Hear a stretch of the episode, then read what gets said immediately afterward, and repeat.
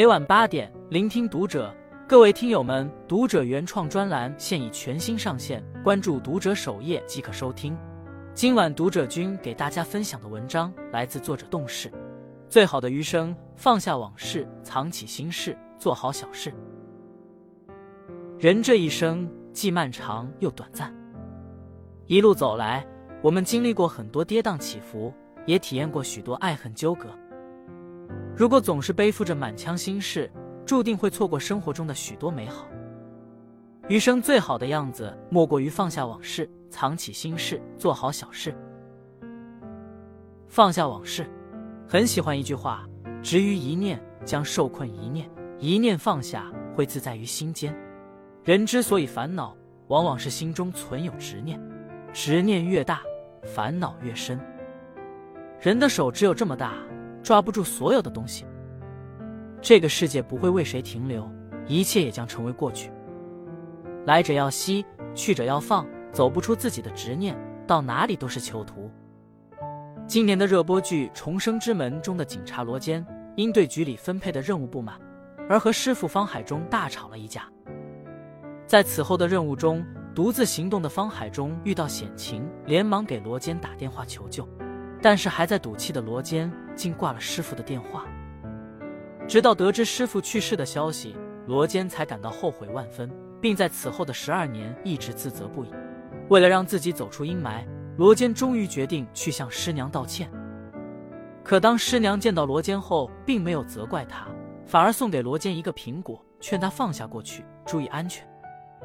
知乎上有个吸引了八十六点三万人浏览的热门话题：怎么才能真正放下过去？其中一条最高赞的回答是。可以回忆，可以体会，但请不要沉浸。放不下就随它而去，与过去握手言和。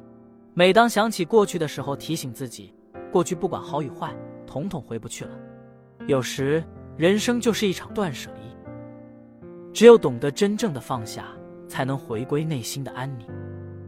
倪萍和宋丹丹本是一对要好的朋友，却因一句玩笑话绝交二十年。当年在一次聚会上，宋丹丹看到了倪萍，于是高兴地告诉大伙：“我和倪萍是特别好的朋友。”没想到，倪萍却冷冰冰地回了一句：“我认识你吗？”此时的宋丹丹正深陷离婚风波，心情十分不好，急需倪萍作为朋友的关怀。可倪萍竟然说出这样的话。此后，两人逐渐疏远，再不往来。去年在综艺节目《怦然在心动》中。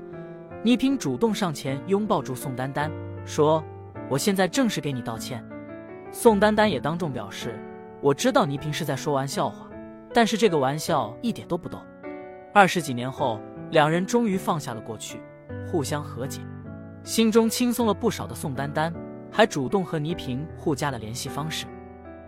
放下比拿起更难，但更有意义。藏起心事，不知你是否发现？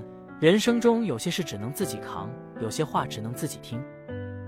即便你的经历无比精彩，也很难获得别人的青睐；纵使你的经历极其坎坷，也很难唤起别人的共情。就像《一禅小和尚》中师傅回答一禅的那样，即使你的内心已经兵荒马乱、天翻地覆，但在别人看来，你也只是比平时沉默了一点而已。低谷时，不要逢人就去诉苦，在乎的人自然会懂。无关的人只会嘲讽。去年，邻居老张所在的地产公司倒闭，老张正值中年却突遇失业，他怕家人担心，每日仍跟往常一样按时上下班。老张先在网上投了几份简历，可大多都石沉大海。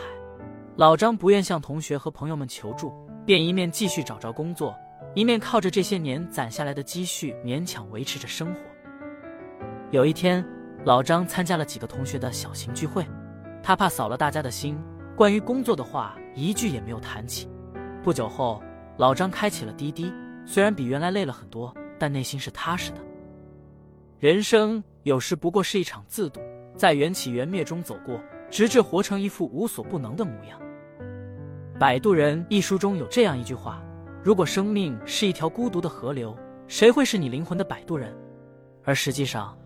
这世上能够渡我们一程的人，可遇而不可求。人生的难关，终究都要你一个人去闯。生活中的难题也只有自己一个个去解开，把心事深深藏起，睡前原谅一切，醒来又是重生。做好小事。十九世纪六十年代，美国兴起了石油开采热，年轻的洛克菲勒也来到了采油区。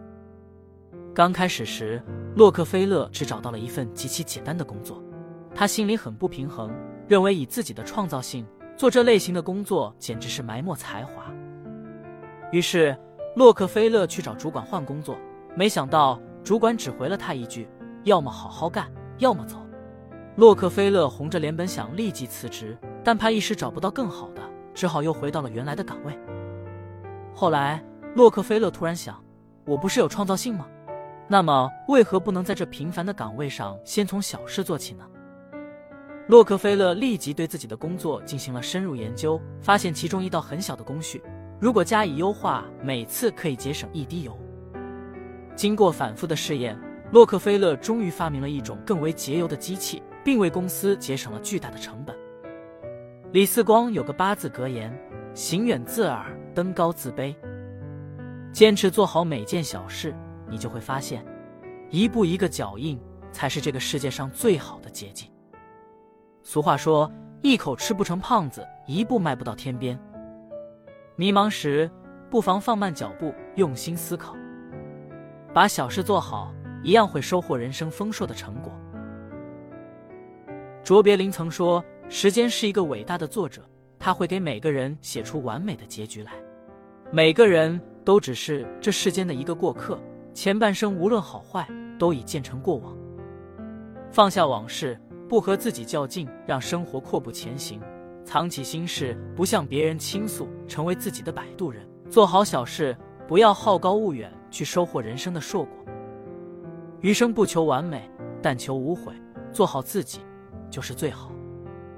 关注读者，与君共勉。